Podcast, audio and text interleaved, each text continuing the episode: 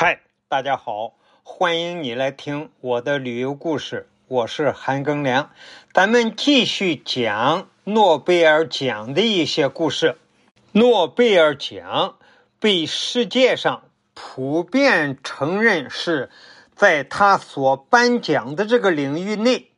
能够取得的最高荣誉。所以啊，谁能获得诺贝尔奖，那是他一生在这他这个领域里研究的最高荣誉。诺贝尔奖从一九零一年开始到现在是一百多年，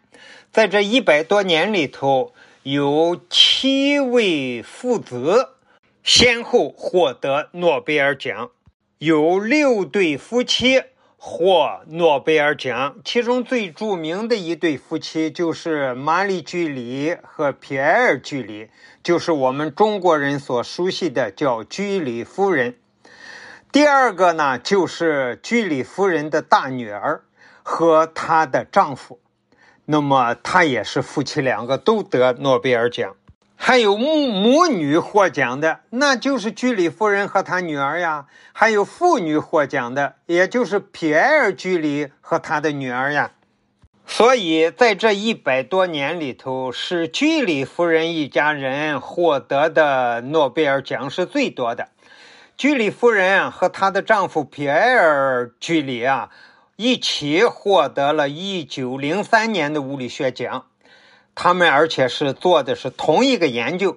那么居里夫人呢？一九一一年又获得了诺贝尔的化学奖，但是呢，因为她的丈夫比埃尔居里呢，在一九零六年啊，在呃一个马车把他撞死了，所以比埃尔居里要是活着，应该一块儿和居里夫人获一九一一年的化学奖，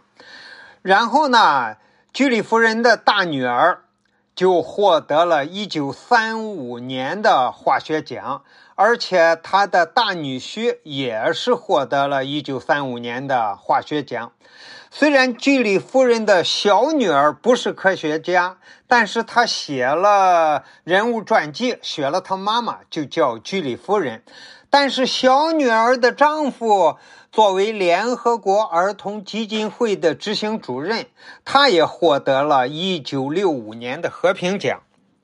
我们大家都知道，诺贝尔奖没有数学奖，而且在社会上流传较广的说法呢，是说诺贝尔曾经谈了个女朋友，结果叫一个数学家给拐跑了，所以诺贝尔就很恨这个数学家，于是包。呃，也恨这个数学，但是这个是没有考证的，只是一种流传的说法。事实上呢，诺贝尔在十六岁时呢就就上中学，他就不上了，他也没有上过大学。但是他从一位优秀的俄罗斯有机化学家 Zin 那里接受了一些私人教育，正是 Zin。在一八五五年，把诺贝尔的注意力引向硝化甘油。这个诺贝尔呢，就是一位十九世纪典型的天才发明家。他的发明需要材料、果断和直觉，但是他不需要任何高等数学的知识。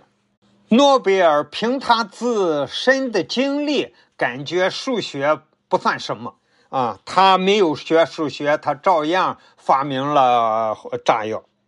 另外，诺贝尔这个基金会呢也有统计。那么这一百多年来啊，得诺贝尔奖最多的几个国家是：第一名美国三百六十六，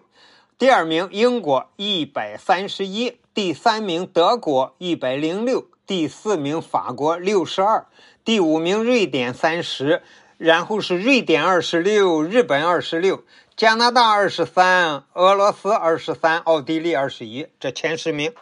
另外一个统计呢，就是诺贝尔奖获奖的人都从哪个大学毕业呢？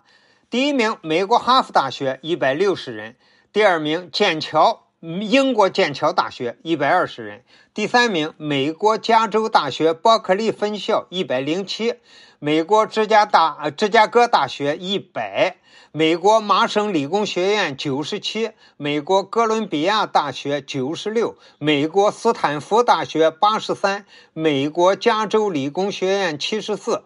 英国牛津大学七十二，美国普林斯顿大学六十八。这是大学的前十名。前十名的大学里头有八个是美国的大学，两个英国的，一个剑桥大学，一个牛津大学。好了，感谢你的收听，咱们下集再见。